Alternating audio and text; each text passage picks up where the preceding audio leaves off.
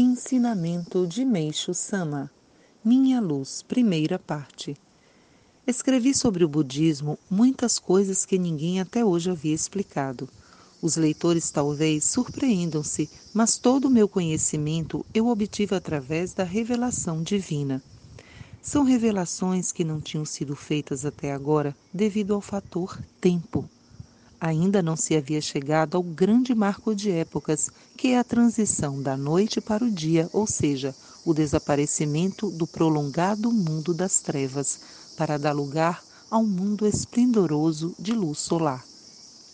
Entretanto, embora fosse um mundo de trevas, podia-se enxergar alguma coisa, pois existia a luz da lua, e o homem se contentava em ter pelo menos esse pouco.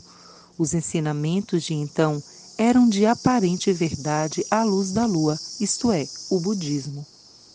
As coisas não podiam ser enxergadas nitidamente porque a intensidade da luz da lua é cerca de um sexagésimo da luz solar. Durante a noite é óbvio que nada se enxergava direito, inclusive as religiões. Por isso, os homens se encontravam desorientados e não obtiveram a verdadeira tranquilidade. Com a chegada do dia, sob a luz solar, tudo sobre a face da terra será exposto e não existirá mais dúvida alguma. Assim, cabendo a minha missão de criar civilização do dia, é lógico que eu tenho conhecimento de tudo. Vou aprofundar mais sobre a relação que existe entre minha pessoa e o mundo do dia.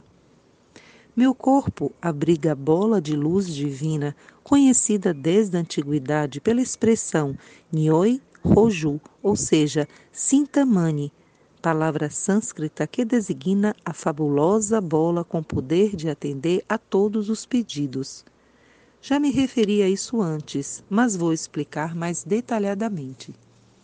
Falando-se em luz, os leitores poderão pensar na luz solar, mas não é bem assim. Na verdade, Trata-se da união do Sol e da Lua. Então, como a natureza da luz que se abriga em meu corpo é constituída por esses dois elementos extremos, forma-se a trilogia fogo, água, terra, já que o corpo é constituído pelo, pelo elemento terra. Mas será que as pessoas comuns são formadas apenas por esse último elemento? Absolutamente. Elas também possuem luz, embora pouca e fraca. Minha luz, no entanto, extraordinariamente forte, é milhões de vezes superior à de uma pessoa comum, ultrapassando os limites da imaginação. Talvez seja infinita.